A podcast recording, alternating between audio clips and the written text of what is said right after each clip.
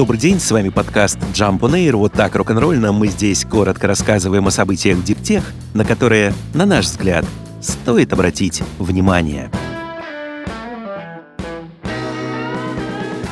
Первый пангеном человека опубликовала международная группа исследователей. Целью работы было собрать единый эталонный геном с учетом всего человеческого разнообразия. Донорами для сборки стали 47 человек из самых разных частей света. Человеческий геном был расшифрован почти 20 лет назад, однако результат того безусловного прорыва имел принципиальное ограничение по репрезентативности, поскольку состоял из геномов всего двух десятков человек, а большая часть последовательности вообще принадлежала одному индивидууму геному. Кроме того, в геноме оставались пробелы. Ученые объясняют, поскольку у каждого человека геном уникален, использование такого образца приводило к неравенству в геномных анализах. Например, чем сильнее ваш геном отличается от эталонного, тем ниже вероятность предсказать генетическое заболевание. Новые технологии, в том числе секвенирование ДНК с длительным считыванием, позволили создать пангеном, который представляет множество различных версий последовательности генома человека. Это означает, что медицина теперь сможет улучшить понимание связи между генами и признаками заболевания и ускорить клинические исследования. Полученные результаты работы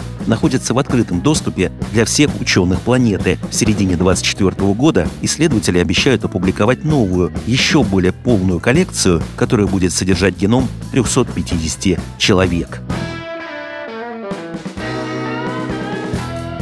Стартап из Сент-Луиса Интромотив, создающий автономный железнодорожный транспорт с нулевыми выбросами, получил от Мичиганского управления мобильности и электрификации будущего грант в размере 200 тысяч долларов. Деньги компания направит на подготовку трех своих самоходных вагонов «Тагволт» к работе уже в этом году на одном из рудников в Мичигане. «Тагволт» Вагон, оснащенный аккумулятором. Он может ездить в железнодорожном составе, как обычный вагон, но при необходимости, например, на участках первой и последней мили, способен отделиться от поезда и работать независимо. Другая разработка интромотов — вагон ReVolt, который прицепляется к составу и собирает энергию помощью рекуперативного торможения, позволяя таким образом локомотиву снизить потребление дизельного топлива. В Интромотов заявляют, что стремятся активно развивать новейшие электрические технологии в грузовой логистике. Сначала компания хочет опробовать свои вагоны на коротких маршрутах, затем расширить их применение по всей железнодорожной сети США. Фирме отмечают, что для ее разработок не требуется менять существующую инфраструктуру железных дорог.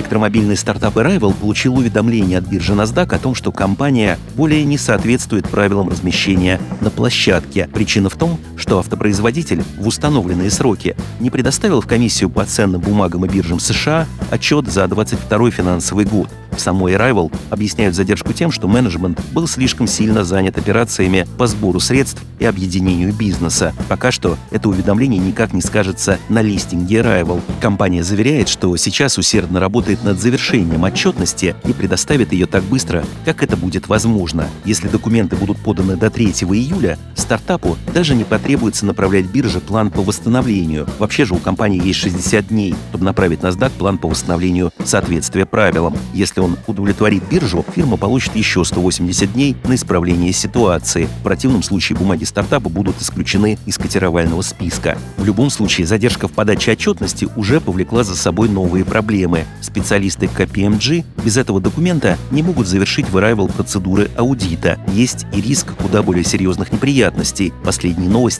ставят под вопрос дальнейшее финансирование компании.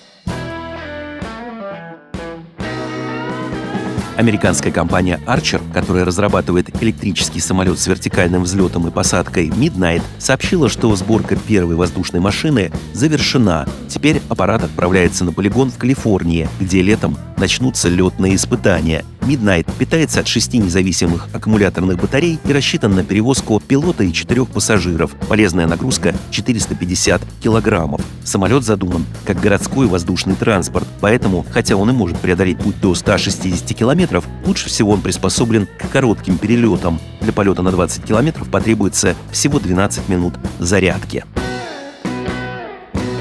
Металлическое аддитивное производство пришло в медицину и стало ее частью. Это наглядно демонстрирует сотрудничество двух китайских компаний – Liga Orto и Bright Lace Technologies – BLT. Первая выпускает ортопедические изделия, вторая промышленные 3D-принтеры. Вместе они смогли создать ортопедические имплантаты нового поколения. Вига, в частности, наладила на 3D-принтере BLT изготовление кейджей для позвоночника. Это специальные протезы, которые применяются при таких диагнозах, как смещение позвонка и дегенеративно-дистрофическое заболевание диска. Если классические кейджи изготавливаются по стандартным размерам, без учета особенностей пациента, то аддитивное производство позволяет создавать изделия индивидуально под каждого отдельного больного. В частности, имплантат от Vigo Ortho представляет собой сложную, изготовленную с высокой точностью, пористую структуру со многими выступающими элементами. Проектирование изделий и подбор материала для кейджей специалисты BLT и Vigo разрабатывали совместно.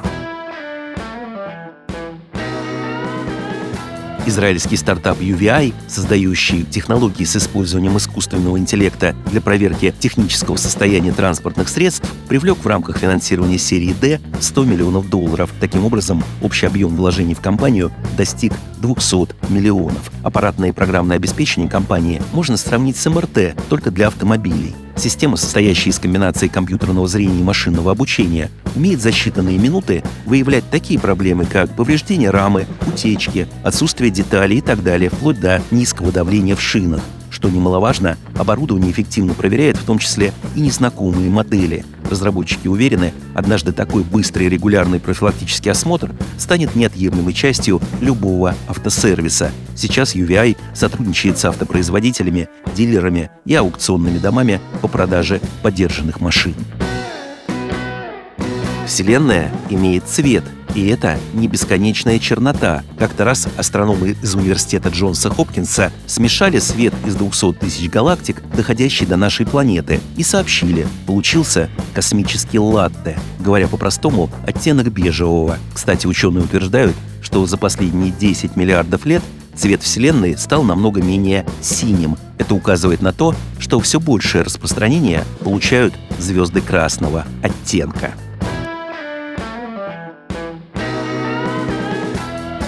С вами был подкаст Jump on Air, коротко рок-н-ролльно о событиях в Диптех, на которые, на наш взгляд, стоит обратить внимание.